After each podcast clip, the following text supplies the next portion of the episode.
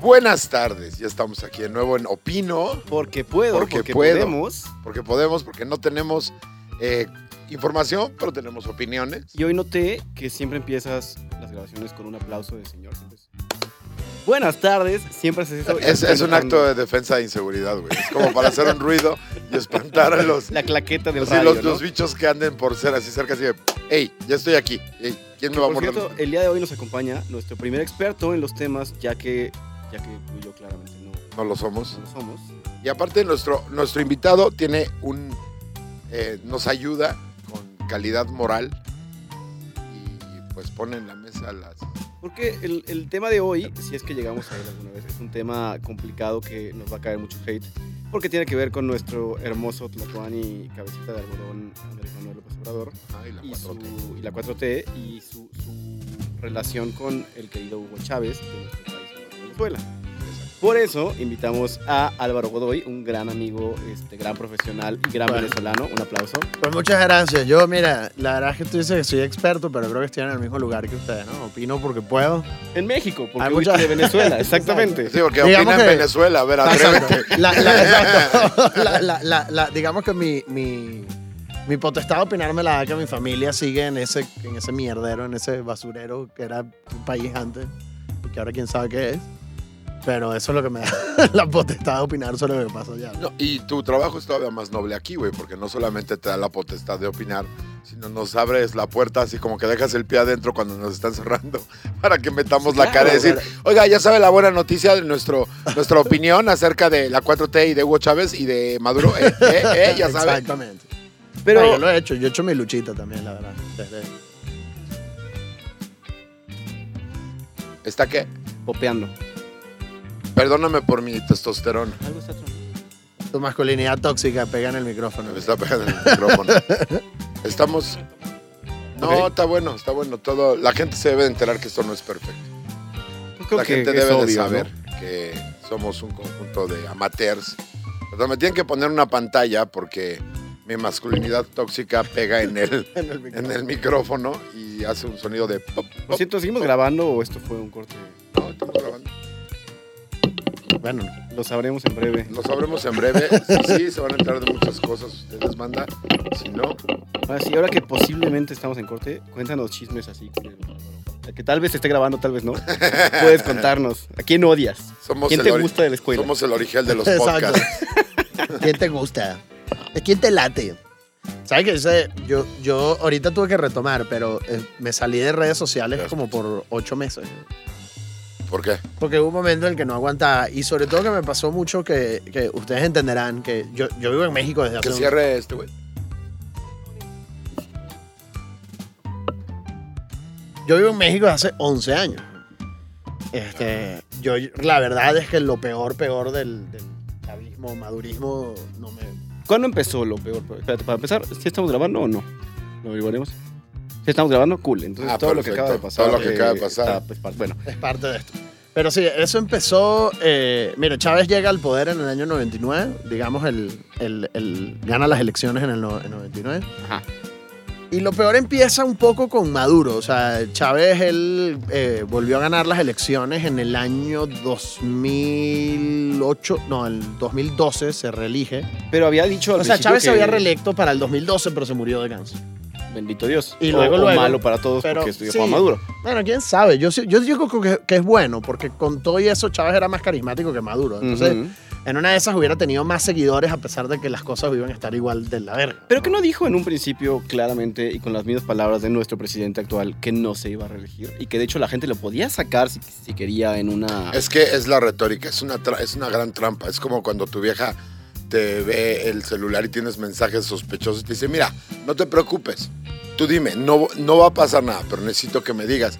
Vas de estúpido, le dices y, y ya te cortaron Es- y y es un pedo. Y te voy a decir una cosa, que este es el técnica del socialismo en América Latina que tiene ese agarre tan profundo en esta sociedad de que ese discurso hacia los pobres, de ya ven lo que salió de López Obrador. Que ahora son de- animalitos. ajá, de que le da de comer él, así, ¿no? De que hay que darles de comer. eh, eh, esa visión, la verdad que es muy cómico que le haya salido así, pero siempre la han tenido. Es exactamente eso. Y ellos saben Claro. que funciona. Porque la verdad es que hay mucho, hay un, hay un grupo grande de gente que lo que quiere es seguir viviendo del dinero del Estado por vida, de por vida. Pues, ¿sabes? los, los animalitos, básicamente. ¿no? La clase media y los ricos nunca van a querer vivir de lo que les del Estado. Van a querer entre- no pagar impuestos. Claro, más, entre claramente. más arriba estás, creo que me, quieres menos intervención del gobierno. Y, y- y la gente, y la gente florece cuando, cuando enfrenta su adversidad. Y esta gente simplemente está cómoda, está en una zona de confort. Eh, luego cuando llegan las elecciones todo el mundo empieza a hablar de los pobres como los pobres, los pobres, como si, si fuera así eh, la peor situación del mundo. Y luego tú conoces mucha gente que es pobre y que son gente que tiene su familia y son felices y tienen una vida relativamente digna y, Probablemente pantalla plana. pero la misma gente que se tú. indigna por los pobres, la misma gente que se indigna en nombre de los pobres, así los atolinis de este mundo, así que hablan te en nombre decía, de los apologistas. Ajá. Esos apologistas que Atolini es. Que, ma- que habla en nombre de los pobres tomándose un trago de 160 pesos en la Roma. Claro, Es y la güey- izquierda. Ajá, la en izquierda. una universidad de las más encanta, caras de este país, ¿no? Sí, claro, y Sí. se quedó atorado en este. Soy ¿Cómo se llama este 132, autor? ¿no? ¿Pero ¿Cómo se llama este autor? Eh, Cri, cri. no, Barshi. No, eh, ahorita me acuerdo de él. No sé Pero es que les encanta. Y, se re- quedó- y- y recitan a estos tipos, y recitan esos libros, y recitan esas teorías como si sí funcionaran. Y al final lo que te das cuenta es que lo que sirven es para meterte el atorón de tu vida, cabrón. Sí, no, es, es esta idea de que el... Es más, yo creo que la, la esta onda del socialismo es... Primero, nunca ha funcionado. O sea, nunca has visto como... El, pre- el primer mundo en el socialismo no existe. Jamás. ¿no? por o sea, aun cuando Rusia era potencia mundial, era la ¿no? gente vivía... Pero es lo mismo. Es la misma mierda. Es la misma mierda. El comunismo y el socialismo son dos sistemas que nunca funcionaron porque es esta forma amoral de decir, tú tienes dinero, dánoslo a todos. O sea, eso no tiene, porque la naturaleza misma de, de- de todo no, no, no va con, vamos a darnos las cosas todos, si no, Sí, no habría y, tribus. Y niegan, y niegan una parte muy importante de la gente y del ser humano que es el tema de competir y de, y de que uno quiere ser el mejor y uno quiere relucir en los lugares y no todo el mundo se merece las mismas cosas. y La no libre todo el mundo- competencia es lo que ha creado Claro. que la tecnología haya avanzado, que todo el Claro. mundo en general ha avanzado, ¿no? Y hay Es- gente que está destinada para tener más y hay gente que está destinada para tener menos. O sea, yo no te debería tener el mismo dinero que tuvo eh, Steve Jobs en su vida porque yo no he creado las cosas que creó ese cabrón. ¿no? Exactamente, es, es esta onda. Yo estaba escuchando a un comediante que se llama Andrew Schultz, que eh, se hizo ultra viral hace como un par de, de meses por el efecto Joe Rogan, que es un podcast de a de veras, que es el más escuchado en todo el mundo. Que venía escuchándolo yo en camino porque Es maravilloso. es, mara- es el mejor, de, de verdad, este es... Es más, increíble. apáguenle a este y. Sí, de hecho, Joe ¿saben qué? Exacto, No, ¿por qué no están escuchando a nosotros? ¿Qué están Bueno, haciendo esto aquí? fue Opino porque puedo. Opino porque gracias. puedo. Ahorita ponemos la liga. el inglés y escucha a Joe Rogan. Este, este episodio tiene una liga y este al podcast de hoy de, de Joe Rogan. Y este güey decía que veía todo el éxito de la gente que entra eh, con un especial en Netflix y que de repente está llenando arenas y no sé qué. Y él era o es aún todavía un comediante menor, es decir, lo vamos a escuchar más conforme avanza el año, pero decía, yo no me merezco nada que no haya trabajado yo. Y es una forma muy sana de pensar en el sentido de que eh, se da mucho en el, en el ámbito del stand-up. Tú estás muy conectado, tú también, a través de mí, porque eres como mi hijo putativo, Dexter. Yo Pero- estoy esperando. Mi, mi meta cada vez que vengo aquí es ver cuánto tardas en insultarme cuando yo estoy en silencio. es, es parte del podcast, güey. es poco. Todos crecimos escuchando a Paco Stanley, güey. O sea, no me queda de otra, güey. Es como lo traigo en el ADN, güey. Y ellos detestan ese tipo de cosas. O sea, Sí, claro. detestan esta, esta onda de darle a cada. O sea, no les gusta la meritocracia. No. La meritocracia para ellos es, es infecciosa, es esta onda, porque es un gran complejo de inferioridad el que domina. Y, creo, quiero poner este tema para que lo pateen ustedes en el piso. Es una tormenta perfecta la que se está dando en México para este tipo de filosofías. Toda esta onda de izquierda, de woke people, De toda esta onda de la, pues, ser políticamente correcto, de la mano con un pseudosocialismo popularista la fre- horrible. La fresa izquierda de. de- de- no, Ajá, decías la izquierda, todo ese pedo, está como retroalimentándose, pero yo veo un fenómeno muy cagado, no sé ustedes qué piensan, que de repente es unas, unas cosas brutales, el Tlatoani de cabeza de algodón, que son indefendibles. Y Indefendibles defienden. por, por su propia, este, como tribu, güey. Sí, pero es que lo que importa al final del día para ellos es la narrativa que ellos están construyendo de que todo esto va a traer progreso, etcétera. Y todo lo que vaya en contra de esa narrativa o lo ignoras o le das la vuelta para que funcione, ¿no? Entonces, Las maromas que claro, le dicen, ¿no? Que- y, y la verdad es que, puta, yo lo vi harto. La situación de Venezuela está cayendo en un lugar ahí horrible porque, por ejemplo, en Estados Unidos todos los izquierdistas allá, el Bernie, toda esta gente, Bernie, andan, andan, andan apoyando a Maduro porque como Ocasio Trump... Cortés. la- bueno, la pero retrasada yo- yo no mental de eso. Ocasio Cortés. Que me- Sí, la, la izquierda de Estados Unidos está apoyando. a Está Maduro. apoyando a Maduro Cabrón. porque, ¿Por porque, como, porque, porque no quieren que Trump tenga una victoria, entre comillas, en ese espacio. Y entonces Ah. ellos prefieren decir como no al intervencionismo y como jugar esa ala. estás apoyando no por apoyar, estás apoyando por echarle mierda a tu rival, ¿no? Claro. A pesar de que se joda Venezuela más todavía si se queda Maduro, pero eso no me importa a mí. Yo lo que quiero es que, que el republicano Y, madre y es lo mismo que pasa aquí en México. La razón por la que cuando todos los países se alinearon con Guaidó, que se pronunció presidente de Venezuela, Excepto y el, de, y el de México no, ¿por qué no lo hace? No porque él no esté de acuerdo, porque de pronto él está de acuerdo en que Maduro está de la verga y todo, pero él tiene un ala radical que está encabezada por los Noroñas y por esta gente, Mm. Y es que, que él no puede molestarlo, güey. Sí, no, y es que aparte es como, a mí se me hace tan curioso que hayan ganado, porque, o sea, y que se sostengan en la popularidad, porque yo lo pienso en términos de un campo de batalla, güey. Si tú estás en un campo de batalla, no vas a mandar a, atacar un target sensible al güey más estúpido, güey, con la mira más perdida, con el menor tino, la menor resistencia, como Noroña. O sea, ese güey abre la boca y solito se calla el hocico. Está bien, cabrón. Y es se el- sapea solito. es Se una sapea, así es, es como... Sí, un idiota. Los bullies eh, eh, de cuando era Noroña en secundaria se le quedaban y decían, bueno, ¿qué hacemos, güey? Solito está haciendo calzón chino, güey. Sí, Bueno, y es el ala de gente que a mí, por ejemplo, teniendo estas discusiones de política con gente, pues yo la verdad he aprendido en mi vida a callarme la boca y mantenerme al margen y no desperdiciar el tiempo discutiendo con gente pendeja. Y sobre todo cuando yo realmente no sé todo de lo que estoy hablando. Que es como Porque- un campo minado. pero, por aquí, ejemplo, todo- aquí sabemos todo. Sí, aquí no te porque- preocupes. sí, porque una de aquí las eres cosas- un erudito. Por eso, pero una de las cosas que a mí me cagaba fue durante la elección presidencial, que era todo el pedo de... Pero voy a no, hacer una de- pausa, Álvaro, para pedirle un favor a mi colaborador Edo Talavera que deje de masticar hielo junto al micrófono. Porque es un pain in the ass lo que está haciendo. Ahora sí, disculpa, ¿puedes continuar, por favor? Va a sonar Perdón. Pero mira, este, el, durante las elecciones estaba todo el tiempo de usar Venezuela como nos vamos a volver Venezuela, no nos vamos a volver Venezuela, México no es Venezuela, Venezuela no es México, no sé. Y yo decía, es que esa discusión es estúpida y ponerla en esos términos es estúpido. Obviamente México no se va a volver Venezuela porque México no es Venezuela y Venezuela no es México y cada uno es un país con su historia y sus peculiaridades. Pero el, el único punto era que lo mismo que le estaban vendiendo a ustedes durante esa elección fue la misma mierda que nos vendieron a nosotros y que nos llevó a donde estamos ahorita. Y que la compraron y Y que la no, compramos no sentías nosotros. este Ajá. cringe, esta onda así como de, uy, no mames, yo recuerdo exactamente esas palabras. Sí, güey. O sea, no decías en tu cabeza así como que... Puta, güey, era una pesadilla. No solo las palabras, las peleas entre la gente, las peleas entre los de en pro y en contra, el estúpido, el fulano, mismo, el no sé exactamente qué. lo mismo, ¿no? Era lo mismo, güey, y sigue siendo. ¿Y qué oso haberte escapado de Venezuela para ir a un país mejor y que cuando llegues ya te esté igual? Siento que esto es tu culpa, güey. Siento Parece película. Ah, perdonar, es la culpa de Ah, Álvaro. perdonar, pero yo llegué en el gobierno de Felipe Calderón, yo tuve un sexenio Ah, entero gran con gobierno.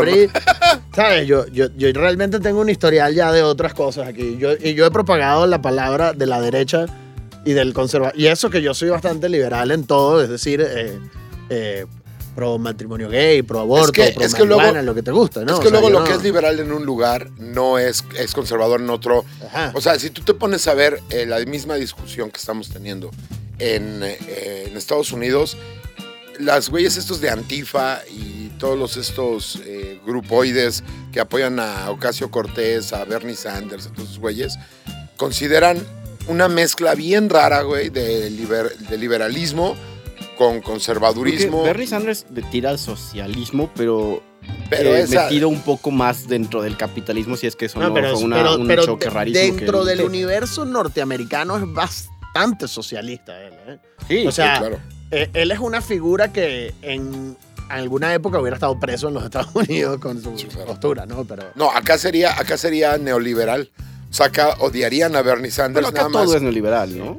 Pero O sea, es que güey, es tiras esta- tu es zapato otra- y tu zapato ya es a los mexicanos la, la- la tristeza es que nos tienen que poner las cosas con muñequitos para saber quién nos está atacando, hablando o compartiendo algo. Es decir, te ponen el neoliberalismo como un gran muñeco con garras y cuernos y no sé qué, para que los animalitos que les llamó el presidente entiendan. Sus que palabras es malo. nuestras. Sí, exacto, Claro. las palabras del presidente. claro. Y por otro lado tenemos al Chairo y luego tenemos al Fifi Tenemos, o sea, todo este conjunto, toda esta como so. eh, Es como si estuviéramos So, jugando lotería, catálogo. ¿sabes? La lotería moderna. ¡El Chairo! ¡El Fifi! O sea, güey, hasta que te algo explote y es Claro. como, me largo de aquí. No mames, está... está, está Muy muy largo. cabrón. Ahora, por ejemplo, tú, Álvaro, yo tengo claro que tú no eres. Creo que los tres que estamos aquí somos más del centro, Sí. tirándole a algún tipo de izquierda, porque la derecha rara vez es una opción como muy viable ideológicamente. Bueno, aquí no existe realmente, ¿no? No Ni la existe una izquierda tampoco. Aquí nada más existe lo que le Sí, convenga pero al todo partido. está alineado hacia la izquierda. Sí, sí, somos un país más tirado a la izquierda. Somos O de sea, izquierda. o sea, nadie aquí llega, nadie aquí se ha lanzado nunca a la presidencia diciendo privaticen Pemex. ¿no? No, porque es un suicidio político. Ajá, por eso. Entonces lo van a hacer, pero lo van a hacer bajo el agua mientras dicen, güey, todo es del pueblo, todo está poca madre y Ajá. América para los americanos. Pero por ejemplo- presión México. hay mucha gente que está. Porque hay una parte que tienen razón en cuanto a la intervención eh, a, a Venezuela. Yo sí o sí la apoyo. La apoyo en el sentido de que lo hagan como le hicieron. No, a lo mejor no como le hicieron a Gaddafi, porque a Gaddafi tuvieron que hacer ruinas el país, güey, para bajarlo. Y ya después lo una, una muchedumbre lo linchó Ujú. públicamente. Entonces, ¿estás Pero- en contra de eso? No, no, no. Más bien podrían hacer algo más quirúrgico, ¿no? Donde, oye, ¿dónde está Maduro? Ah, pues está en tal edificio. Y pasan dos F-22 casi, casi altura eh, estratosférica y le tiran dos putazos y vámonos, Pero, güey. o sea, Se no, acabó el perro. no puedes intervenir de, de ese grado. Puedes intervenir económicamente con es sanciones. que con- económicamente, yo creo que Álvaro está de acuerdo conmigo. Al único lugar donde pegan las sanciones económicas al pueblo. Es verdad. Sí. Pero, pero igual, o sea, y pueden funcionar, porque una de las cosas que han hecho los gringos es congelarle las cuentas en el extranjero a todas las personas que están asociadas a alguien que esté en el poder. De manera que, o sea, siempre usan testaferros y siempre usan este. Sí, ¿no? prestanombres. prestanombres y toda la cosa, ¿no? Entonces, este, el, el- el FBI ha hecho un trabajo de conseguir dónde tienen cuentas, porque muchos tienen propiedades en los Estados Unidos, cuentas, no sé qué, y, y ellos han apañado eso, eso, eh, todos esos assets que les llaman, ¿no? Y, y, se lo, y de hecho ahorita que Guaidó está llegando a eh, reconocido como presidente allá, como que lo están poniendo a su disposición, ¿no? Lo mismo con las embajadas, que las embajadas de Venezuela en los Estados Unidos ya están llenas de gente de Guaidó y a los de Maduro los mandaron de regreso. O sea, como que ahorita hay una situación como de dos estados paralelos de alguna manera, ¿no? Sí, debe ser muy confuso para la gente que vive allá, ¿no? Eh, sí, no, o sea, la verdad es que el problema de la gente que vive allá lo, lo confuso ahorita es que no tienen internet ni, ni luz. pero pero todo el Bueno, mundo está muy reírme, claro. O perdón. sea, en, en Venezuela, en Venezuela está muy claro que tienen este un tema con el presidente y la gente apoya. Y esto sí es real. La, la gran mayoría de la gente está con Guaidó ya. O sea, lo de Maduro ya no es indefendible. Que es, es lo que. Pero lo es que el te quería- control militar absoluto, ¿no? Te quería preguntar eso porque eh, Talavera hizo un comentario que, que es cierto, pero al mismo tiempo me pregunto qué tan cierto es. Es como la popularidad de Obrador ahorita sigue aumentando. Ajá.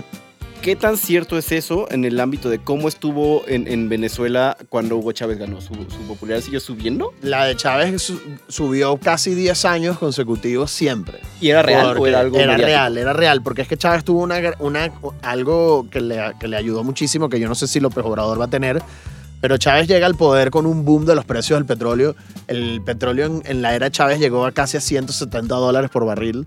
Así Y- regalaba gasolina, ¿no? Sí, y entonces este tipo tenía de verdad una de las chequeras más ricas del planeta Tierra. O sea, fue, bueno, ese mismo boom fue el boom que convirtió a Dubái Ajá, en lo que exacto. conocemos. O sea, fue ese boom, o sea, fue ese mismo boom. La diferencia es que en Venezuela no hay ningún Dubái. En Venezuela lo que hay es gente muriéndose de hambre, ¿no? Y gente. ¿Qué, pasó? Ajá, que ahí lo que falta es inventiva. ¿Cómo lo puedes usar Bueno, que se lo robaron. para construir como- un Dubai a la gente? La gente no tiene idea de la cantidad de dinero que se robaron. Yo lo discutí una vez con un amigo, un chairillo aquí de las lomas, además. Este.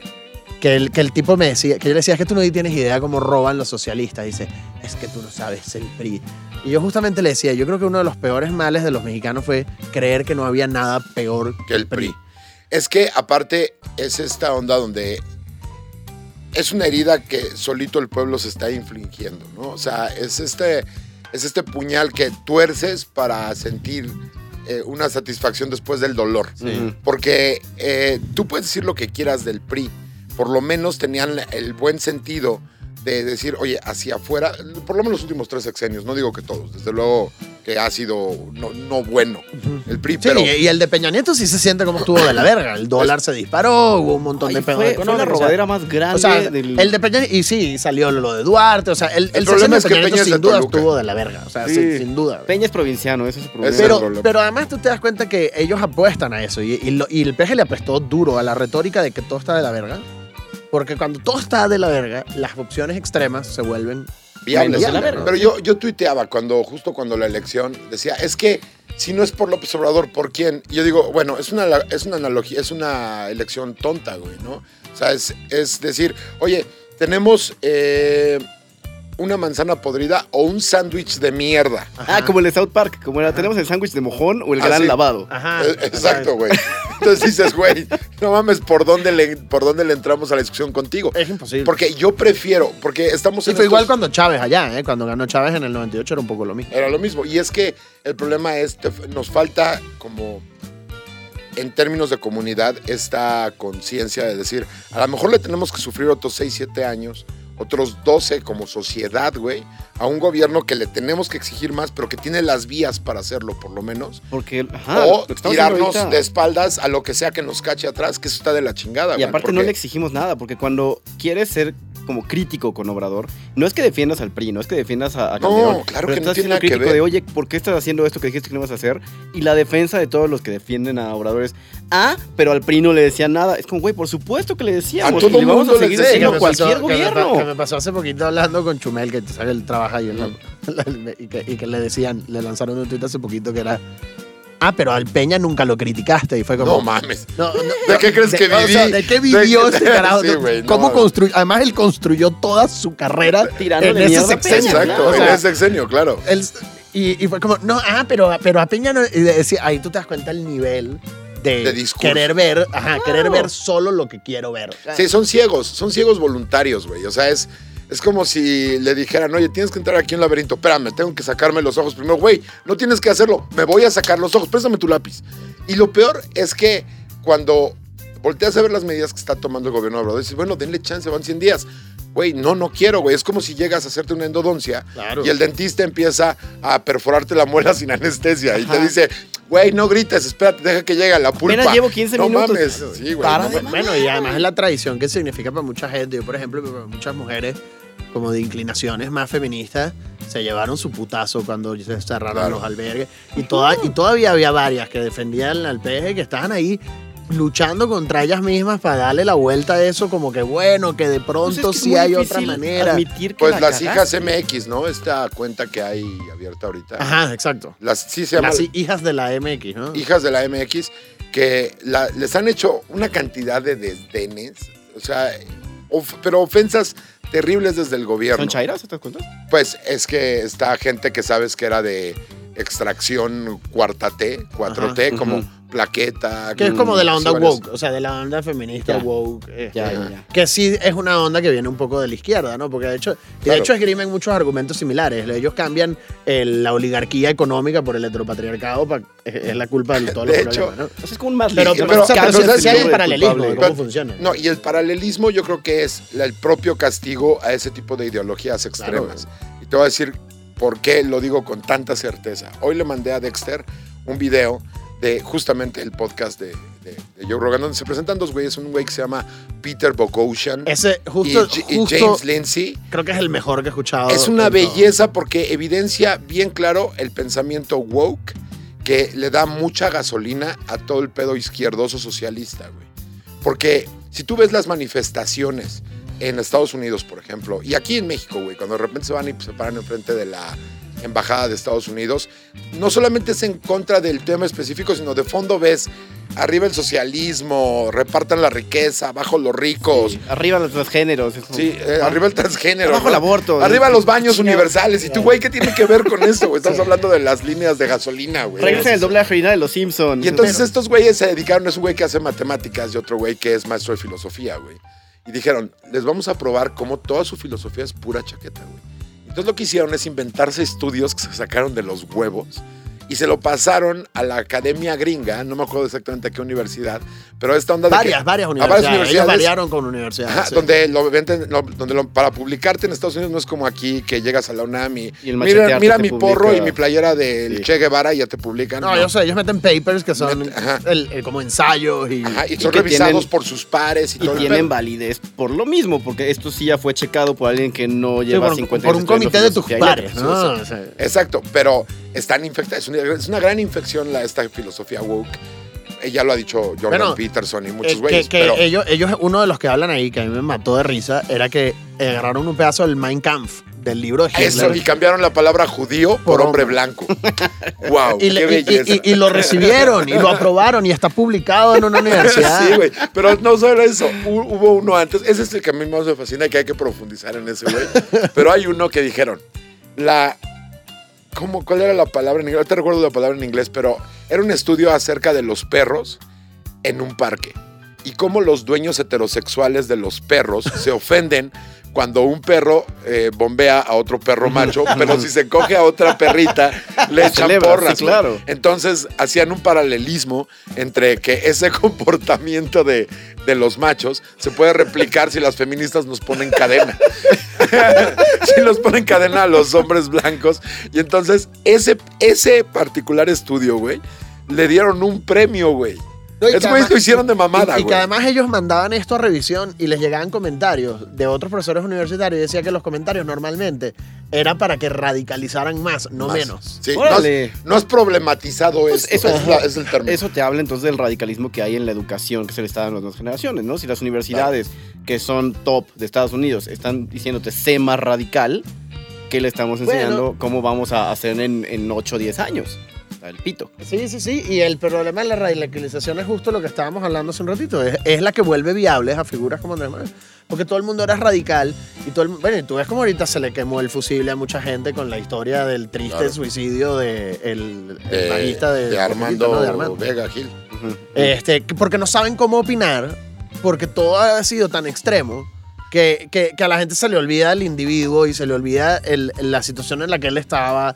Y porque el problema es cómo sigo yo avanzando mi narrativa, pero ahora tengo esta situación en el medio. No, y aparte es- visto unas opiniones hoy que de verdad, bueno, me, ha- cierto- me ha ayudado a hacer un follow que te caga. ¿eh? O sea, Ah, sí, güey, no mames. Yo estaba viendo unas. Hay una que se dice estandopera, que yo no la he visto en un solo pinche show. Ah, ya sé quién Pero tiene una plática de TED Talks que dicen que en John Hopkins, en Nueva York, la usan para anestesiar a la gente.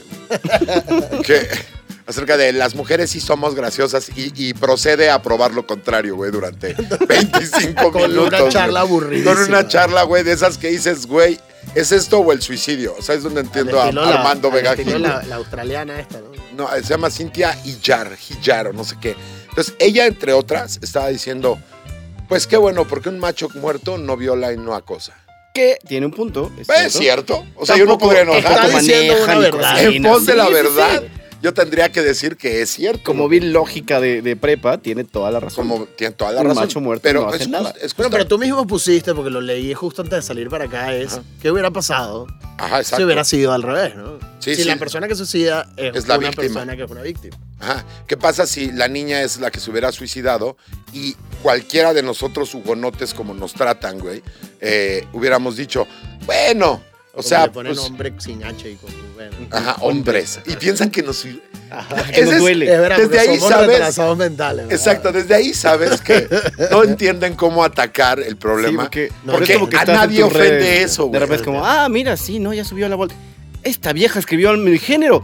¿Cómo? Sin What? H y con B chica y ¡Antorchas! Z. ¿Dónde están las antorchas? Ha Güey, de a estar hablando de otra persona, ¿verdad? Sí, exacto. Esta mamada que te dicen machirulo, por ejemplo, A mí me gusta. a mí me suena como Suena chulo, ¿no? Suena como bonito, machirulo, Yo así. soy bien machirulo, mi amor. Sí, bien, Ven acá. ven acá, dame un beso. Por cierto, me, me gustaría un El no, el no significa sí, no me engañes. O sea, qué, qué asco de Sí, no, yo por eso justo le acababa diciendo a una amiga y, y- y creo que con esto podemos volver a lo del socialismo si quieren, este, es que a mí el problema es con la ideología, porque el problema cuando tú te, te- te apuestas por una ideología es que te estás juntando incluso con lo peor de esa ideología. Ujú. claro. Y, y yo por eso digo, yo puedo ser aliado de las mujeres, no del feminismo. Ah, claro, es que hay una gran diferencia. Claro, porque para mí esa es la gran diferencia. O sea, yo jamás en mi vida permitiré que alguien le haga daño a una y nunca va a estar a favor de algo de eso. O sea, me parece horrible. A mí no me educaron así. Pero no me voy a poner Claro, y es que, por en ejemplo, plan el- sumiso. El, sumarte a Yo una tengo la culpa ideología. de todo lo que esté mal porque nací con pene. Ajá, como los hombres esos que piden perdón. En nombre de todos los hombres. te Ah, esos esos son los peores, güey. Esos son violadores todos en Sí. Esos son, esos son unos güeyes que deben de poner una playera que dijera hashtag no te la vas a coger, cabrón. O sea, de verdad que son lastimeros machos beta, güey. Hombres, niños de soya, güey. O sea, ese tipo de güeyes que me dan ganas de decirle, oye, a gente como tú, güey, los teníamos juntando semillas junto con las demás mujeres. O sea, no. El problema de unirte a una ideología es que se convierte en una especie de religión. O sea, y es lo que tiene el socialismo. O sea, Hay este pedo es un dogma.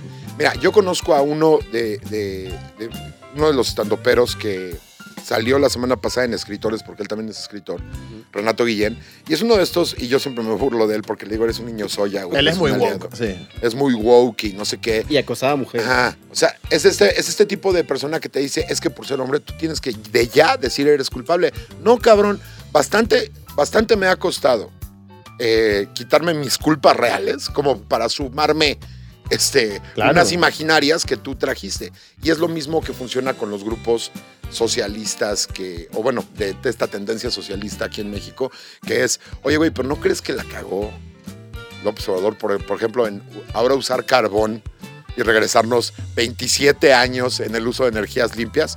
No, cabrón, lo que pasa es que tú no entiendes, güey. Creo que eso se lo copió, además, ni siquiera es original, se lo copió a Trump, otro gran pensador de nuestra época, Ah, bueno. con ah. su clean coal, que el güey jura que el, que el carbón es la energía limpia del futuro. Sí, y ya y que bien- todo el mundo le dijo, güey, güey, ve, el color del carbón. ¿Te parece que esto es limpio? Ponte eso en la camisa, Sí, güey. Tócalo, nada más un segundo. A ver, ¿qué te quedó en la mano? ¿Te quedó limpieza? No, ¿verdad, pendejo? Pues no lo va a entender. Y yo creo que de ahí lo sacó Obrador, porque no creo que le giren las dos neuronas que tiene para decir carbón. Qué y cabrón energía. eso, ¿no? Además, cómo se nota que no está mentalmente capacitado Güey, para dirigir un país. Y es tan obvio, güey. Y soy yo, sus pausas en las, en las conferencias mañaneras son cada vez más largas. Sí. Y Porque- además luego con una cara como, como, engreído, ¿sabes? Como de, Sí. "Ja, Y es que ja, ya ja, ganó, ya, Ya, ya. gané, me la Ya gané, aquí estoy. Y yo creo que él mismo sabe que no va a tener eh, una. No va a heredar. ¿Sabes? O sea, Morena es la última vez que gana en México. No sé. ¿eh? Yo creo que sí. Te voy a decir por qué. Están pegándole a tantos sectores ya, güey. A tantos sectores que ya, ya ni siquiera es sostenible. O sea, la popularidad ya está, ya está empezando a bajar. O sea, está muy popular todavía, pero tampoco esa tiene 49%. de Bueno, pero un poco esa es la jugada y, y- y aquí entramos con los paralelismos de Venezuela, que yo lo he estado tratando de hacer en mi cuenta de Twitter cada, cada cierto tiempo, ¿no? Cada vez que él hace una mamada que sale en la prensa, tratar de encontrar el paralelismo de cuando Chávez lo hizo y por qué, ¿no? Deberías de empezar a hacer como el meme de. qué de- belleza, güey. Yo, yo lo estaba haciendo. que- Bueno, una de las que puse que se viralizó más o menos, ¿no? Este, eh, fue el tema de pedirle disculpas a España, ¿no? Ch- Chávez lo hizo en su momento también y lo puedes conseguir los titulares de prensa.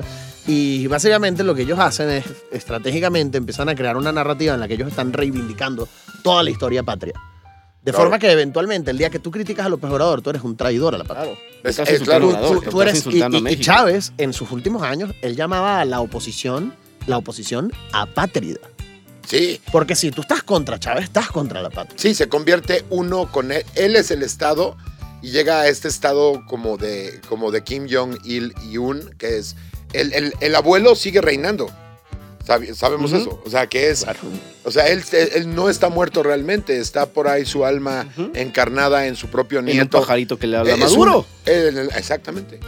Y lo más cabrón es que yo creo, todo eso que dices es ese tipo de intelectualismo nivel calzado, güey. O sea, del piso, güey, de decir, deberíamos, esas cosas que gritabas en la secundaria cuando empezabas a conocer la historia de los españoles, que decías, son unos hijos de su puta madre estos culeros gachupines de mierda, güey. como, como Naco lo decía. Pero que medio. 20... Son unos hijos de su Sí, puta madre. Hijos de su puta madre. Por eso yo fui a, a secundaria pública. Esos españoles.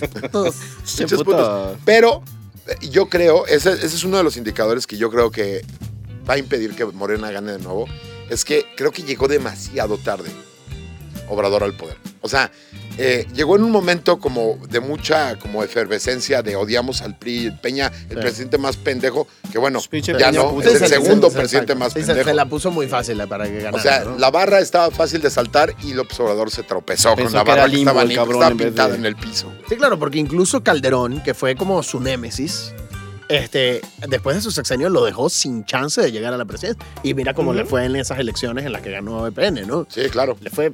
Porque la gente dijo con Calderón como. "Hmm, como que sí fue mejor opción que este otro pendejo, ¿no? Exactamente. El pendejo que se paró seis meses en reforma de tener todos los negocios. Ajá, exacto. Mm, vaya. Sí, yo creo que, y aparte, es esta onda donde ya llegó tan tarde, en mi opinión, que es la que hacemos valer aquí siempre. es Es, que, la que, es la que importa. ¿sabes por qué llegó tan tarde? ¿A qué me refiero con que llegó tarde? Que ya somos mucho más cínicos. Ya no hay este nacionalismo puro aquí en México. O sea, todavía tienes a pendejas como Jesús Martínez o Jesús Dios mío, la qué senadora.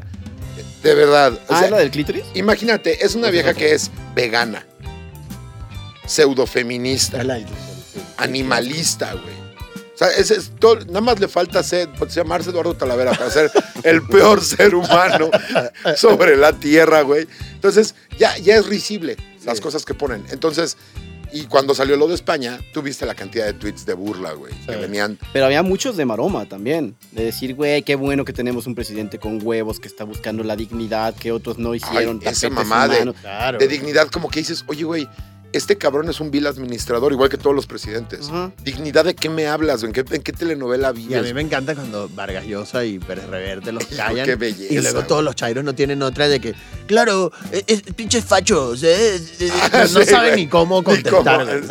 Me encanta de, cuando sus "Eh, propios héroes les pintan dedo. Es como si un chavito. Por ahí hay una, ¿no? De, de un video donde alguien le va a pedir un. como un autógrafo a Messi, un chavito. Y Messi le hace así como que el feo. Así se me hacen los chairos Ah, cuando de repente Pedro Reverte y, y Vargas Llosa les dicen, oigan, pendejos, no mamen. Que luego además a mí me encantó, los Vargas Llosa, lo estuvimos discutiendo en la oficina, que era el... Coño, en 200 años de república que tiene México, los indígenas siguen de la verga. Ujú. Sí, güey. Dice, ¿y eso es culpa de España? O sea, eso Queremos que sea, queremos que sea culpa de Y España. además ahora. eso, y además, ¿qué pitos toca México, la República, con los, los indígenas, güey? No tiene nada que ver Pues una hemos cosa tratado con... del- Ellos, ellos no eran tiempo. mexicanos, güey. No, Ellos no, no, no. se definían así. No, la- es más, eh, el, el nombre México viene de esta horrenda y apestosa, hedionda costumbre de traer algo que suena a como origen de algo milenario Ajá. Y modernizarlo, porque serán los mexicas. Entonces somos México, somos O México. sea, como si hubiéramos sido Olmeco en vez de México. Ah, ¿no? sí. Olmeco. Y nada más somos mecos. ya. Olmeco. Ya no somos mecos. Estados Unidos olmecanos aquí. Que hablando de me mecos, gusta ese es ¿eh? otro de los insultos favoritos de las feministas de tercera ola. ¿Ah, sí? Ol- Olmeco. Eres un meco, Ah, un meco. pinche chamaco meco. ¿Y tú? ¿What? Ah, Pero suena bonito. Chamaco, meco, Sí, zona meco maco. Está Son bonito. amacos, son amecos. La- la- hacer la That's what exposición she. Hay una- ver. la, la exposición como la, la, ¿cómo se llama? La Sex Fest o el Porno Fest. ¿Cómo se llama? La, Sexpo. Que La- nunca ajá, la Sexpo. Así deben de ponerle. llamarse la Zona Sexpo. Meco. Suena meco, cabrón. y de ahí el movimiento Me Too. Y por eso Pero se les Por ese tipo de personas. Pero suena meco es más como un antro gay, ¿no? Puede ser. O sea, Sí, porque Hay la- tantas, la hay porno- tantas O opciones. sea, con como que es el público que vas a atraer, ¿no? O sea, Sí, exacto, como que es el que va a leer eso y De dice, repente, sí. "Mm, yo creo que eso- amigo, ¿por qué, ¿Por qué no están entrando mujeres? ¿Qué hicimos mal? Sí mandamos la publicidad bien, bien. Puro hombre y otro, y otro. Y otro, y otro. Y hay una sola prostituta en toda la expo, güey. Cansada, güey. Ya anestesiada, güey. Así de, oh, sí, papi, ándale, dale, ya dormida, güey. Ya como pase anual va a abrir Mira, la por ejemplo, esta, esta onda que traen los, los chairos de decirte, es que tú no entiendes y, y cerrar los ojos por completo de esto, el punto donde tú dices, Álvaro, que dices, a la verga, güey, te voy a bloquear, güey, porque no encuentro. Ah, pero ellos creen que ganaron. Si tú los bloqueas, ellos ganaron, güey. Sí, yo ya no, yo, yo la verdad es que no es como que bloqueé, pero ya sí le empecé a dar mucho un follow a gente que tengo porque opina pendejada. O sea, y estoy como cansado. Ah, por eso me dejaste de seguir hace tres días. Pues. Exacto. Bueno, pero en tu caso es por otras razones de eres, eres bastante molesto. Lo merecía, lo merecía. Sí, güey, te- tienen, no sé, no sé ustedes, eh, a mí me parece que es el extremo de las ideas que cierra todos los canales. güey. Sí. Es como cuando le subes hasta el 10 a un estéreo que empieza Sí. a distorsionar. Ah, y, y- y ya no, ya no entiendes nada, güey. Totalmente. Y justo a eso me refiero, porque yo sigo muchas cuentas que tienen opiniones con las que yo no estoy de acuerdo. Ah, claro. Pero, eh, pero Muy inteligentes. ¿sabes? O sea, pero lo hacen desde un lugar de, infor- de opinan informadamente, o sea, y me gusta, me gusta seguirlo, ¿sabes? Este, pero Pero me refiero a eso, a la gente que yo sé que ya está como ideologizada y escupiéndome. Y digo, si algún día regresas, Sí, este, te, te recibo como el hijo pródigo, ¿sabes? exacto. Y discutimos como lo que tú quieras. Es más, yo no... Te doy tu rollo de papel de baño que seguro no vas a tener en ese Anda, momento. exacto. Ven, ven a mi casa, hijo mío. de- deberíamos hacer una cuenta así como de Dark Side. ¿Sabes? De, ven al lado oscuro, tenemos lógica. Bueno, yo, yo tengo una cosa que yo hice y esto es como parte de las cosas que te hacen haber vivido el socialismo asqueroso una vez. Que yo ahorita tengo, yo tengo guardadas cam- capturas de pantallas de posts de Facebook, de tweets, de Instagrams, de toda la gente que votaba por el peje que tenía yo en mis redes sociales. Todos Entonces, celebrando. Para algún día decir, I fucking told you so. Claro, claro. Que no va a servir de nada porque vamos a estar muriendo Porque además yo justo lo hablaba. Si yo es que existe el internet Sí, sí. todavía. Yo, yo tengo un amigo venezolano con el que siempre me, cada cierto tiempo me junto a desahogar el iras venezolanas, ¿no? Para no volver loca a mi mujer. Al calor ¿no? de las arepas. Sí, se llama. no-. Así debería llamar tu podcast. No, porque si El no- calor de las arepas. Al gusta, calor de las arepas. Porque si no vuelvo loca a mi mujer, que no, es mexicana y le vale pito lo que estamos hablando. Saludos a. Nuria, por cierto. Un saludo mucho. a Nuria, que y- mañana la veo. Exacto. Y, que, y, y la vuelvo loca porque, o sea, coño, es bien deprimente andar descargándole. Mi familia no tiene luz, mi familia no tiene comida, ¿sabes? Sí, güey, no mames. Es terrible.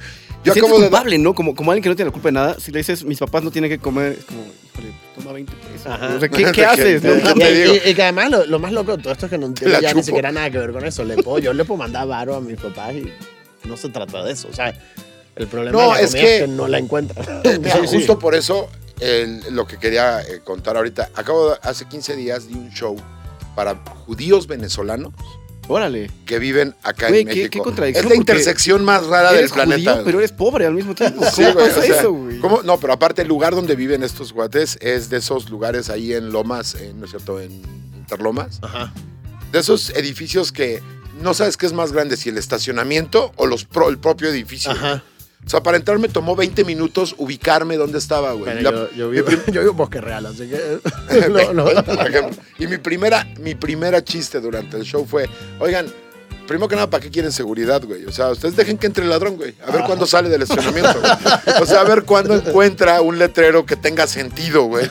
Para encontrar la calle de nuevo, ya ni siquiera los valores. Y segundo, le- les decía yo que entro ahí y les digo, güey, por lo que veo aquí, uno no pensaría que Venezuela está en ruinas. O sea, gente que le va muy bien acá, Claro. que se- seguramente también huyeron de allá. Y ellos se enojaron al principio. O sea, se enojaron después. Sí, traías O sea, una suástica en la playera, güey. ¿cómo Claro, me llevé mi suástica, mis botas negras con agujetas rojas, güey, ya sabes.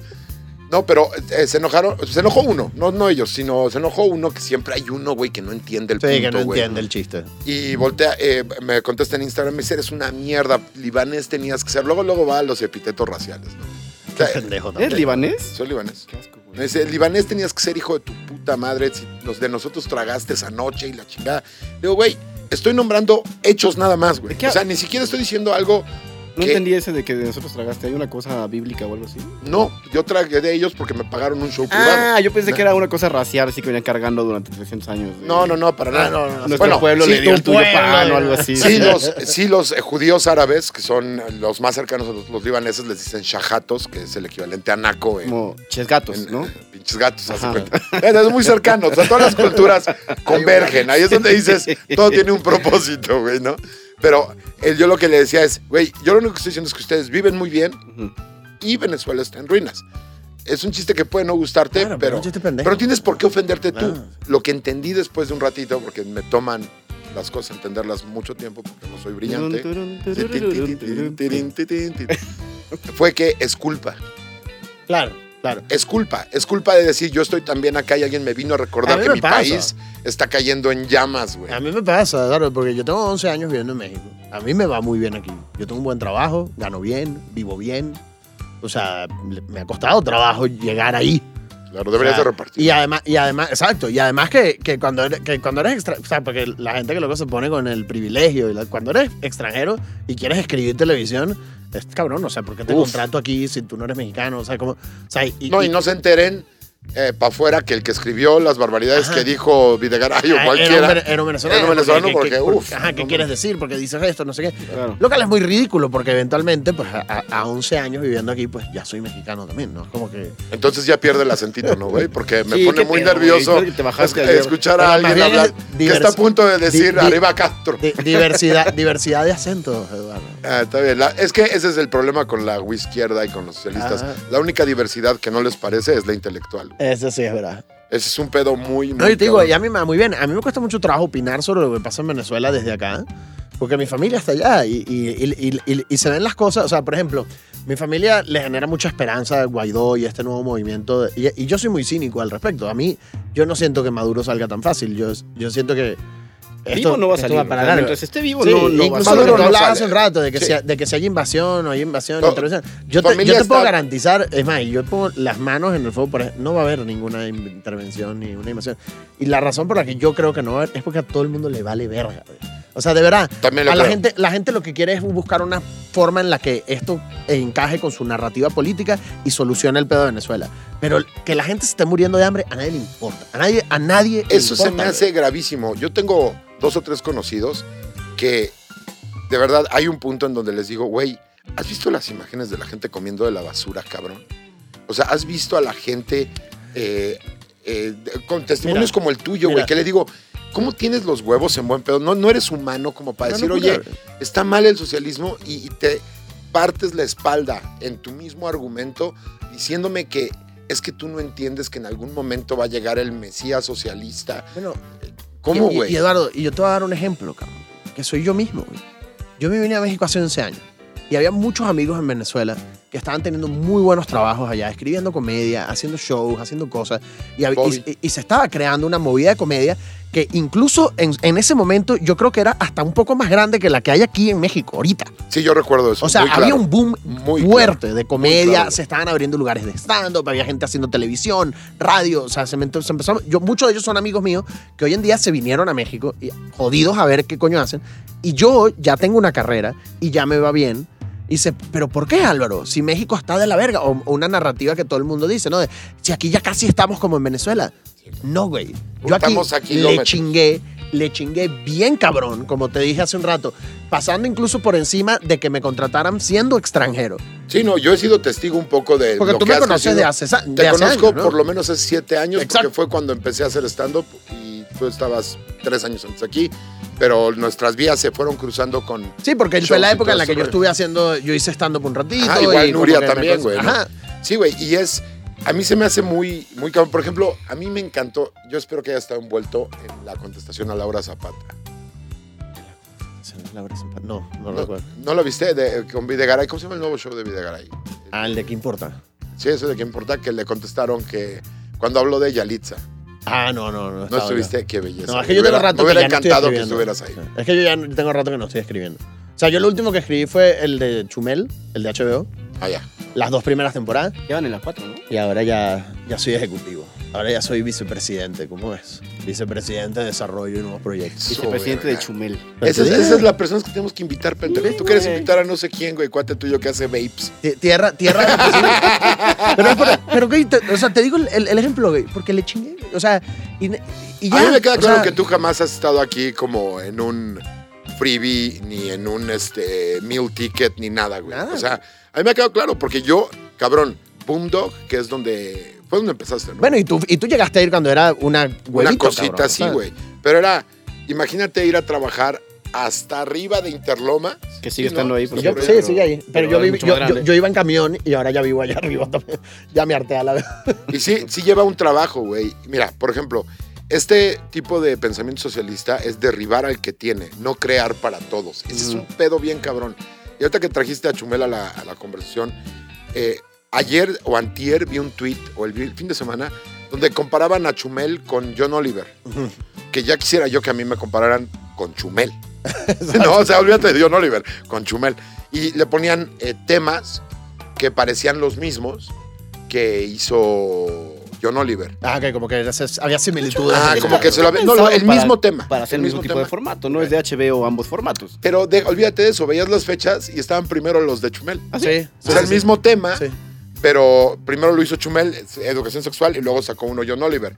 Me queda claro que John Oliver no está viendo a Chumel a ver que le copia, No, no creo. ¿no? O sea, podría ser al revés, pero cuando las fechas están al revés, dices, oye, qué chingón y qué pendejos los güeyes que hicieron ese, esa imagen de no checar las fechas y tirarle a Chumel. Porque le tiraron a Chumel este pedo de, ve pinche copión, güey, claro, güey, nunca puede ser algo original. Y de repente alguien dijo, oigan, pendejos, ¿ya vieron las fechas? Pero además, como le encanta a la gente tirarnos mierda. Es que o sea, la gente cómo nos encanta todo. tirarnos. Yo eso nunca lo voy a entender. Y lo del fenómeno de Yalitza me pareció el, el mejor ejemplo de eso. Que pasa un poco lo mismo con Chumel. ¿Cómo a la gente, cómo nos gusta tirarnos mierda entre nosotros? güey? En lugar de decir, puta, qué chingón que a Chumel está en HBO, lo están viendo en Latinoamérica, es mexicano, que le vaya bien, ¿sabes? No, güey. ¿Qué? Todo es. Pinche güey de la vez, no se lo merece, se copiaron. Y tienes toda la razón, pero el fenómeno de Yalitza sacó algo muy curioso que fue lo mismo del otro lado. O sea, porque Yalitza, qué bueno que Ah, estuvo claro, ahí, estuvo exacto. en el lugar adecuado, en el momento adecuado, lo hizo muy bien, es una mujer muy talentosa, pero por un lado estaban los que le estaban tirando muchísima mierda de, ah, pinche gata, se ve de la verga. Y por otro, los que claramente estaban tratando de que no los juzgaran a ellos como, como que criticaban. Claro, la- levantando la banderita de la Ay, virtud. no mames, ¿no? es una Eh, eh, diosa. Ese se virtue ve- signaling, Ajá. ¿cómo lo traducirían ustedes? Yo, yo, yo, signaling? yo lo, yo lo he escuchado como este, mostrar la bandera de la virtud, que es largo, ¿Sí, no? pero es un poco lo mismo, ¿no? No, es como, de, ve cómo soy mejor que tú. Ajá, ve como yo no soy racista. Era, era absurdo era eso de que, Ve como yo no ay, soy se ve hermosa en ese vestido, ojalá yo me viera la mitad de bien que ella. Y es como, güey, siendo honestos, la mujer no es guapa. No tienes por qué decir que es es. guapa porque no depende de eso su carrera. El ni- mismo discurso debería de anular la importancia de Ajá. ser guapo o feo, Claro, güey. ¿no? Sí, O sea, exacto, de eso no se trataba. Véanla, eso. es hermosa. Ah, como a huevo es hermosa, perdóname. Entonces, ¿qué otra cosa es hermosa, güey? ¿La brea? Mm, es deliciosa. ¿Se le has puesto las fresas con crema, cabrón? O sea, es ese, ese exceso lo que dices, güey. Que, ¿Te acuerdas que venía uno que decía, piensen lo que quieran, la sacan en un vestido rosa, güey? Sí, ¿no? No que sé si era parecía Dubalín no de fresa qué. con avellana, güey. Güey, dices, güey, se ve de la verga. Claro, claro. Y se- Pero se yo creo que además un poco el, el fracaso era que trataban de meterla dentro de un estándar de belleza que además no le correspondía. Que y no le era- y era- y era corresponde, muy Ella claro. era la Y persona ella no más discreta, más lista. Y Ella que, por jamás eso, y, opinó. que, y, que, y que tú puedes argumentar que cualquier persona es bella en, En su propio Ajá, mérito. En su propio mérito. Y ella tiene eso y, y tú puedes ver eh, la belleza de la raza indígena, la puedes ver y la puedes apreciar y no, no es que no exista. Obviamente aquí estamos dominados por otra imagen este, De belleza. de belleza, Claro. este, pero a mí, me, a mí me, me- me fascinó cómo además incluso mucha gente que presumía ser como muy progre y muy acá, Eso. estaban ardidos con ella, güey, estaban, no lo- no, estaban enojados. Pero se notaba. esta, cuando la- esta la convergencia de temas, ¿te acuerdas cuando salió el famoso WhatsApp de las actrices que no querían que ganara el Ariel? Claro. Que aparte se me hace tan estúpido, Tan güey. Es como además, decirle, güey. como tú y yo, ¿no? Pinche, eh, a Dexter le dan una chamba de escribir así, cabrón. En, no sé, en Saturday Night Live, le dan head writer porque alguien le dio... Lo al- vio y lo descubrió. No, se pegó Yo en la le- cabeza y dijo, Dexter es bueno. Yo le Porque dije. hizo alguna writer. droga le cayó mal. ¿Ya sabes? Y entonces aquí le dicen, pues así, pues no vas a escribir para el de forma jamás. Ja, no mames. Ay, por Dios, no. Bueno, tío. La vieja en la alfombra roja de los Óscares, así como, mira, aquí están tus Arieles. Ahí están tus. Arieles, pero lo más cabrón es que las integrantes del famoso grupito este de Que una era WhatsApp, Carla Sousa, me parece, ¿no? Una era Carla Sousa, Marta Higareda. Marta Higareda, Y una de las Anas. No me acuerdo si era. eh. Ana Claudia Talancón. Qué Talancón. fuerte, qué rudo. Y lo más cabrón es, en específico con Carla Sousa, que es como para decirle, oye, qué buena manera de empoderar a tu congénere. O sea, qué buena manera de empoderar a ti que te hicieron caso el año pasado de una acusación sin nombre, que acabó con la carrera de un cabrón, güey. Que todo el mundo se sumó al tren del mame a decir, sí es cierto, Carlita, muy bien hecho por insinuar que alguien en algún punto con quien tuviste una relación te abusó y ahora destruiste la carrera, ¿no? Y hoy, hoy estás haciendo lo más culero. Es como los judíos que acusaban a otros judíos en la. Segunda Guerra Exacto, Mundial. con ese mismo perfil. ¡Ey! Él es Es- judío, mátalo. Es como, what the fuck. Él es más judío que yo. Nadie quiere un traidor. Es judío y es gay. Ah, no, ¿Por qué, no crees que, ¿Por qué crees que llegas a una iglesia y no vas a encontrar a nadie en la pila del de, de bautizo, güey? Diciendo, ¿cómo le vas a poner? Judas Iscariote, padre. Ajá. No mames, no, güey. Entonces ahí esa intersección, güey, está súper interesante porque es la negación de lo que hacían Peter Boghossian y James Lindsay, Ujú. ¿No? De si tú los pones a prueba, güey, acaban diciendo unas barbaridades, güey, que dices, no mames. Sí, Yalitza sacó una cosa muy interesante de la sociedad. Muy de la verga. Muy de ambos extremos de la verga, pero de la verga en ambos Yo creo que no solo Yalitza, sino el Roma. ¿Sabes? La Sí. película, ¿no? Ah, claro. sí. O sea, ella, ella fue como El chivo expiatorio de la ajá, película ella, luego tuvo como su spin-off de, de- de- Sí, del, claro. del conflicto. Como la botarga de Roma fue ajá, Yalitza Aparicio. Exacto. Es el primer spin-off sin serie, güey. Exacto. De la vida de, De la vida de ella y el pedo que se armó aquí, ¿no? Y lo peor es que, como alguien ponía, alguien ponía en Twitter, oigan, ¿se acuerdan de Yalitza? Hace como una semana. Hace como una Que es semana. súper cruel, güey. Pero es que te das cuenta en la época en la que vivimos que realmente, o sea, Claro. si, si, si te quedas call- si te pasa algo, si te acusan de algo y te callas una semana, Es lo que yo le decía a Talavera Se acabó, afuera de grabar ahorita, Sí, claro. que con lo del el suicidio lamentable de De Armando. Armando, que se me hizo la, la- la solución más pendeja de todas. Es como, güey, no fuiste el principal acusado por una cuenta de la importancia de Barack Obama y así. Fue una cuenta X de anónimos y fue una denuncia. Si, si fuera cierto o no, se hubiera quedado callado y en dos semanas a Pero- se le olvida. evidentemente, y esto lo estaba hablando yo hoy con una amiga, y yo, bueno, no sé, tú- ustedes lo han vivido más que yo, porque ustedes son más públicos los dos incluso que yo, pero este, el tema de que es obvio que él estaba en un lugar muy malo Claro. cuando esto pasó. Ajá. O sea, es obvio que él está en un lugar Sí, vulnerable. Sí, Y- they y- just pushed him over the brink. Claro, y, y O sea, uno fue- de los grandes problemas, creo yo, del movimiento Me Too y una deuda que yo siento que tiene ese movimiento es que no ha establecido un camino a la redención. Se trata de acusar ¿Qué te y de destruir, güey. Exacto. No hay una manera, o sea, no hay una manera correcta de hacer las disculpas. Si lo niegas, y todo mal. el tiempo Si lo lo andan diciendo y, y- y tú ves mucha gente diciéndole como, si quieren ver cómo pedir disculpas correctamente, yo con gusto les digo cómo. Y es mentira. Es No hay mentira, redención. No la No. Es justo lo que yo le decía a Dexter. Le digo, güey, cuando tienes problemas mentales y el monstruo al que te enfrentas es un monstruo que no ofrece redención Y no se depila las axilas. y no se... que es un pésimo combo. Qué bueno Sí, que esto no va para YouTube porque ya estaríamos desmonetizados hace Sí, años. Si no vas a ofrecer redención Así y al menos de pie de la No, Híjole, güey. Pero sí, no tienes redención. O sea, mira, justo el, el- el ejemplo con Renato. Renato agarró su esta posición de aliado Ah, ah, ok. Y dijo- Asustaste, güey. y dijo, cuando lo acusaron, porque aparte la acusación es absurda, güey. Le dicen que en, en la prepa o en la, en la universidad le dijo alguna vez a una mujer sin nombre sin identidad. Otro niño soya lo acusó aparte porque entre ellos solitos se Claro, destruyen. es- Son como materia y antimateria al mismo tiempo. Que llegó con una niña y le dijo, qué bonitas piernas, ¿a qué hora abren? Entonces Renato contesta y dice, yo le creo a tal mujer, que aparte no fue una mujer la que lo acusó, fue un güey, que bueno, ahí yo creo que es casi casi lo mismo. Le dice, este, yo le creo a esta mujer y me siento muy mal por ser lo que soy, por ser lo que fui y por usar mi privilegio y mi poder para tal, ¿no? Y abajo le contestan, ay, no ay. puedes usar el discurso femenino para disculparte, pendejo. Tu puta madre, pues entonces, güey. ¿cómo, güey? Claro, güey. Es que la idea es cerrar todas las puertas. Yo hoy justo hoy retuiteé un tweet de una vieja que era como en esa misma onda del Mind Camp de me van a decir, o sea, además con esta prepotencia, como me van a decir ahora que el problema no es la masculinidad. Y es como, ¿qué- ¿y qué hacemos, güey? ¿Nos borramos todos los Sí, hombres güey. Sí, güey, ¿no? para tu placer, cabrón? O sea, No, nos arrancamos los ajá, huevos. me- si quieres, güey. arranquémonos la verga. Que no va a faltar, güey, que diga, yo me las arranco, discúlpame por todo. Y así. Que por ahí hay uno no que ni siquiera quiero decir el nombre porque todavía no tengo el, el tema atacado directamente con él. Pero de eso que lo ves y puso hoy un tweet que decía: Se suicida, pederasta y predador. Una nota que diga. Y tú, ¿en serio, cabrón? ¿En Hay serio? cosas Claro. mal con eso. Primero que nada, no es predador, pinche chilangringo, güey. Es depredador, si lo vas a decir en español. Claro, y es un hombre que tiene una acusación anónima, no demostrada, no sustentada, y tú, Exacto, ¿sabes? Todavía incluso, exacto, en periodismo se acostumbra a poner presunto, ¿no? Por, por lo Ah, menos, por lo ¿no? menos, güey, ¿no? Sí, güey, ¿no?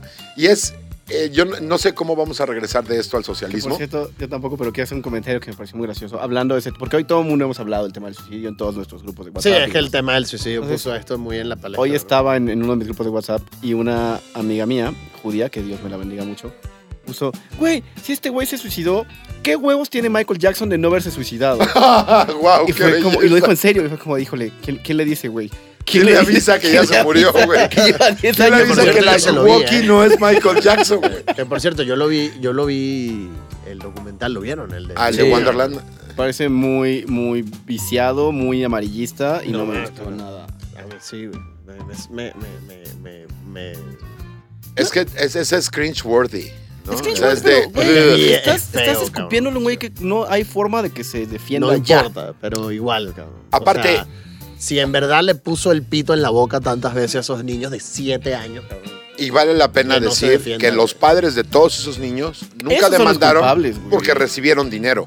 Esos no por llevarlo, no los puedes Pero ellos por llevarlos. más. Pero ellos hacen un buen trabajo de Ay, mis explicar huevos, eso, güey, claro. Hacen sí. una buena forma de racionalizar su abuso. En los cinco años que durmió en el dormitorio de Michael Jackson, jamás sospeché que los gemidos que escuchaba eran de placer. Pensé que era una película. O sea, güey, claramente sabías, te estaba pagando, estabas viviendo ahí.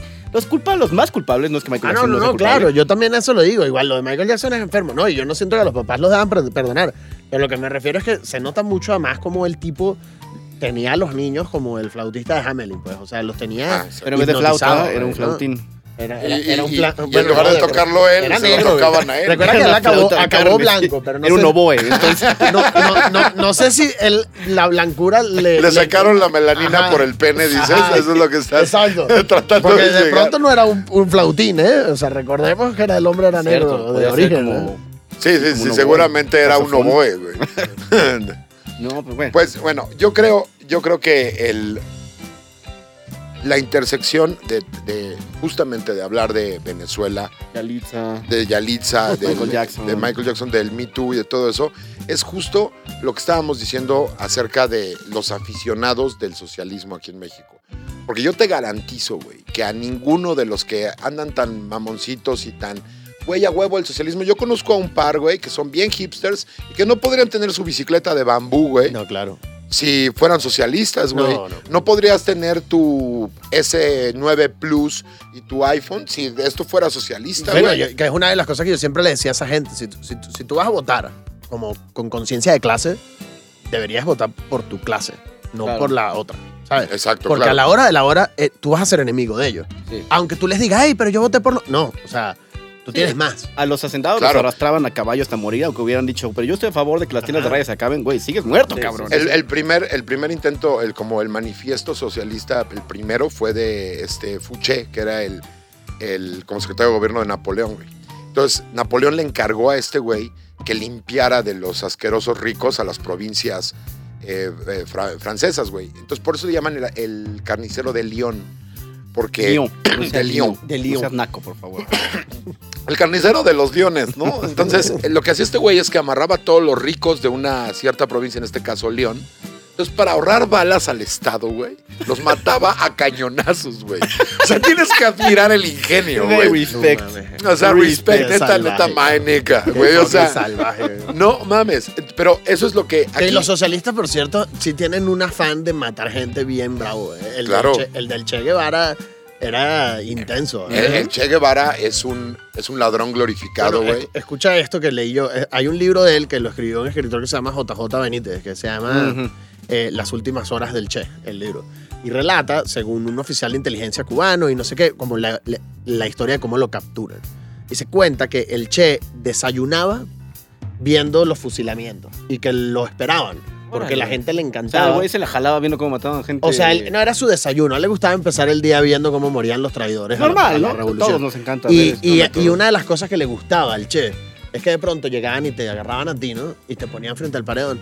Y justo cuando iban a fusilarte, no disparaba la- el arma. Ah, Y, claro. Nada más para y- que y te era como nada el- más para que, ajá, para que veas que te, Eh, te la ¿Qué tal se creíste. siente? Eh, ah, you thought you were gonna die. ¿Qué hijo de, No. qué hijo de puta, Es que la anticipación a, la muerte es peor que la muerte Sí. misma, justo por Y eso el decía. tipo por gusto, ¿eh? Nada más para que la gente supiera, supiera. Cuidado. Sí. Porque como te pases de verga, mira, ya sabes te lo que te va a pasar. Y aquí tenemos en la Universidad Autónoma, la Universidad Nacional Autónoma de México, un auditorio nombrado en honor a, a este ese- pinche a ratero, asesino violador, güey. A ese monstruo, güey. Y yo creo que el, eh, no- nunca concluimos con nada coherente, Concluyente. eh, ni coherente ni concluyente No. en este podcast, porque si no perdería, perdería la esencia de la la opinionología, güey. Entonces, yo nada más quiero agradecerte ahorita eh, Dexter se va a encargar de darte sexo oral por aceptar nuestra invitación. Again, yo estoy en silencio aquí sin decir nada. este, Álvaro, güey, qué chingón que caíste, güey, y este, que nos diste como la puerta de entrada para cagarnos en todo el socialismo. Mira, es un placer. Y de verdad, gracias. yo, yo soy el enemigo más grande de esa mierda en la vida. Lo detesto. Este, Creo que para cerrar lo único que podría decir es que me pasó aquí que no funciona. O sea, no es una cosa, no es un insulto a la inteligencia de los mexicanos que digan, no funciona. No, pero eso fue ustedes, que son pendejos. No, güey, es que no funciona en ningún lado. Y aparte yo conozco a, mi, a mis compatriotas y no somos más brillantes que los Exacto, venezolanos. exacto. No, o sea, no, no es Todos como somos que- sudacas por dentro, Sí, realmente. to- todo- Sí, exacto. todo- todos somos igual de tarados, ¿no? Y, y, y la verdad es que acaba que eso, acaban jodidas y, y, ¿sabes? De verdad, güey. Y ojalá te que- equivoques, pero muy que es probablemente lo que no siempre te digo, vas a ¿no? equivocar. Que exacto, es siempre lo que digo, ¿no? O sea, mira, cuando, cuando Chávez hizo esto, cuando que, que López Obrador está haciendo, esto fue lo que pasó. No sé si es lo mismo. Ojalá Pero- tuviéramos por lo menos la paridad en términos de petróleo, güey. Ajá. Y ni siquiera. Que yo, por ejemplo, sí creo que. Me alargo un poquito aquí, pero el, el, que el tema de Pemex, yo, López Obrador está recortando mucho dinero para inyectárselo a Pemex. güey. Claro, Y eso va a explotarle en la cara. güey. en la jeta. Pues ya le, pero le explotó a los guachicoleros, por ejemplo. y- en la jeta, eso le literal. explotó en la jeta. güey. Literal, güey. Literal. Es como este peligro constante de hacer un desmadre macroeconómico. A mí es lo que me preocupa, güey. A mí no me importa si quieren pintar mi casa de rojo con negro, estos pinches chairos, güey. Me vale madre. A mí me preocupa que gente como López Obrador le tire putazos a las calificadoras, güey. Que quiera construir un tren Maya pasando por encima de los pueblos originarios de México que tanto defiende en una carta. Es que la madre. Y, y mira cómo, y, mira, y, y mira cómo opera y mira los patrones que crean. O sea, las calificadoras le bajan la calificación a Pemex. Hay una conspiración, hay un complot con las calificadoras. Siempre Ahorita es. es Aristegui que el rating no le gusta, hay- hay un complot en los ratings y no sé qué. O sea, todo funciona igual. O sea, todo el tiempo es, si los sistemas de medición y los estándares internacionales no dicen que nosotros somos mejores, es que es- hay un vicio y hay, una, hay un interés. Y Siempre. yo, yo quisiera, ojalá, que no gane Morena la siguiente elección. Para ahora sí llevar a juicio público, güey. O sea, a Twitter, a, a todas las redes sociales, a todos los apologistas pendejos, güey, que estuvieron apoyándolo, güey, y que ojalá nunca nos, no nos lleve a donde creo que nos va a llevar. Pero imagínate como platicar con Aristegui, oye, ¿y ¿cómo ves? Qué al vergas. Güey, que Sí. A ver, cuéntanos, ¿no? Bueno, te puedo, te puedo- te puedo decir, te puedo decir el, te- el truco de las elecciones intermedias y el, el tema del, Ah, del referéndum. El referéndum es para mantener su nombre Claro. vigente. de Claro, esa es muy manera él claro. puede salir y hacer campaña con todos sus morenitos. Ajá. Porque les está preguntando si quieren que se quede. No está para elegirse, Exactamente. pero le está metiendo en la cabeza. Aquí está el cabecita, aquí está el cotonete sin cerebro, güey. Y que siempre se trate de él, la elección. No de los, Exacto. no de su, no de los nombres que él tiene. es una religión. Es una religión. Porque al final del día, como con las ternas del tribunal, él va a elegir a quien quiera. Claro. Yo, yo voy a poner a quien mi- a mí yo quiera. ¿sabes? Pues ya lo está haciendo en Puebla con Barbosa, güey. También. ¿No? O sea, ya lo está metiendo. No, ahí. fue un accidente que se murieron los dos justo en el mismo día, güey. Que- ¿Qué claro, está, qué es está tratando de decir? Mira, lo bueno de nosotros es que no viajamos en helicóptero. Lo bueno, ¿no? Es lo bueno. Bueno, hay más formas de matarlo. Una vez viajé yo así del aeropuerto. Es horrible. Estaba llegando a un viaje de negocio y fui a Interlomas. a- eh, Es- Este güey sí es vicepresidente, güey. Sí. O sea, ¿quién Pero viaja en ¿viste el- helicóptero, El güey? humble bragging, así que no te... Yo una vez así viajé, mientras ustedes estaban en el tráfico. Pero el terrible, ¿eh? Bueno, ¿quieres que o sea, te sepa lo más chingón de todo? Que yo, yo, yo, yo ahorita, tú que estás hablando del, del podcast de Joe Rogan, yo lo escucho desde hace como tres o cuatro años intenso. güey. Sí, claro.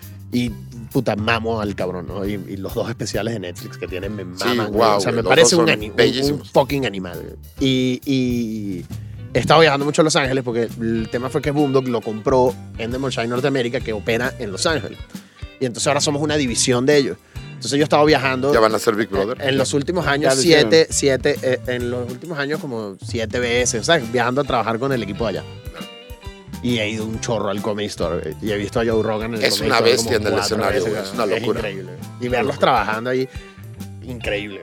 Pues uno aspira, güey, ¿no? ¿A qué, ¿A qué va esto? No, se le están cromando durísimo a Joe No, Rogan sí, con sí, toda la razón, sí, pero, sí, pero sí. ¿cuál es el punto? No, de- no, no, no más por el cariño Ah, y por el viajar a Los Ángeles. y Es la que no mames, güey, Y por o el sea- amor a la comedia, la verdad. Porque fíjate que Joe Rogan no es el que más la ha partido en el Comedy Store, en No. mi experiencia, es Sebastián, el maniscalco. Que Mames, Sebastián Maniscalco es que es una bestia, güey. destruye. Yo no he visto a nadie, Talavera, dos- destruir Nunca. a ese nivel en mi vida. ¿eh? Hay dos tipos de comediantes. Sí, Benito Mussolini. Este güey destruye así, pero de risa. pero de risa. Hay dos tipos de comediantes, nada más rápido porque si no aquí en la cabina nos van a correr. Pero hay dos tipos de comediantes. Las estrellas. O sea, tú ves a- en su momento a Tosh Point Y Azteca a 13. Dane Cook, a- así, güey. Entonces, como idiota eres. Y luego los güeyes que son buenos en el escenario. O sea, que no. Sebastián Maniscalco no lo vas a escuchar en llenó el Nokia Theater. No, no, no. bueno, no. y eso que hizo el especial en Radio City, ¿no? Que Radio City grande. Music Hall. Pero Y ahí yo siento que le resta, ¿eh? A su show. Claro, Porque totalmente. yo, verlo en es de club, ¿eh? él es de club. Él, porque hay muchas cosas que no puede decir y ponerlas en Netflix. Sí, sí, sí. Pero tú lo ves partir madres en el Comedy Store, güey. Güey, qué miedo. Como otro güey, hay un güey que es samoano, que se apellida Shang. Y se llama Shang nada más ahora. Güey, es un güey que entró, y tú has ido a todos los clubes, güey. Ve a La Factory, imagínate La Factory a la una de la mañana. Ajá. Todo el mundo pidiendo cuentas y este güey se sube a la una de la mañana a cerrar la noche. Y para... Que no es un lugar de honor. O sea, normalmente ponen hasta el último a los que, bueno, pues Sí, órale, te sí. damos un spot, güey.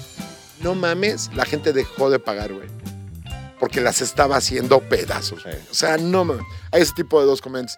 Porque sí, es chingón llegar y ves a, no sé, Moshe Kasher, güey. Sí, o Chris. Delia, güey. O Louis C.K. Andrew Santino es otro que es un animal, uno pelirrojo. Uf, no mames. Con. Curiel. Gon Curiel, güey. Con este, Curiel rompiéndola allá en el... Ale- años. Alex el Chaparro Salazar, güey. Eduardo pero- Talavera. No, pero sí es cierto que, que hay, habemos güeyes que somos de club, güey. O sea, que tú, por ejemplo, tú vas a ver mi show y te la pasas bomba, güey. Pero no puedo llenar un 139 todavía, güey. Claro. ¿no? O sea, es como... Y no es tu destino para siempre, pero son como esas dos Claro, es cuestión, yo creo que sí, yo creo, creo que es cuestión al final de ir en- construyendo su audiencia y, y encontrar los caminos en los que le llegas, ¿no?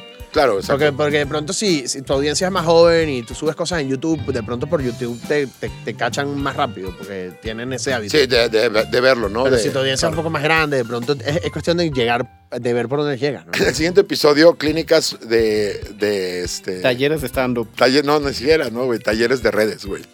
Para que dejen de poner pendejadas como las de Dexter. Álvaro, muchas gracias por venir, güey. Eres la verga. O eres la. ¿Cómo le ponemos? ¿Cómo? La, la arepa. Eres la arepa, güey. Eres la arepa, güey. No, gracias por venir, güey. Gracias a Jabalí. Jabalí Estudio. Un lugar muy limpio, muy, moderno, muy moderno. muy chingón, que nos chingón. permite seguir siendo pendejadas semana a semana. Yo le quiero agradecer también a Álvaro, este, una vez más, por venir, por, por eh, darnos un poco de su cultura su conocimiento con acento un poco pesado. y como siempre me despido pidiéndoles que dejen de escuchar a Zoé, porque Zoé es de la verga. De la verga. De la verga. Por favor, esta es la única misión de este podcast, es opinar y lograr que Zoé se quede sin fans. Recuperar un poco de lo que hemos perdido ante la cuarta transformación y Zoé. No sé qué es peor. Mm, un- van, van de la mano unas de otras. Lo discutimos en la próxima. Eh, yo soy Dexter Petrelli, conmigo Eduardo Talavera, nuestro gran invitado Álvaro Godoy, eh, y esto fue Opino Porque puedo. porque podemos. Muchas gracias, Muchas señoras. Pórtense bien.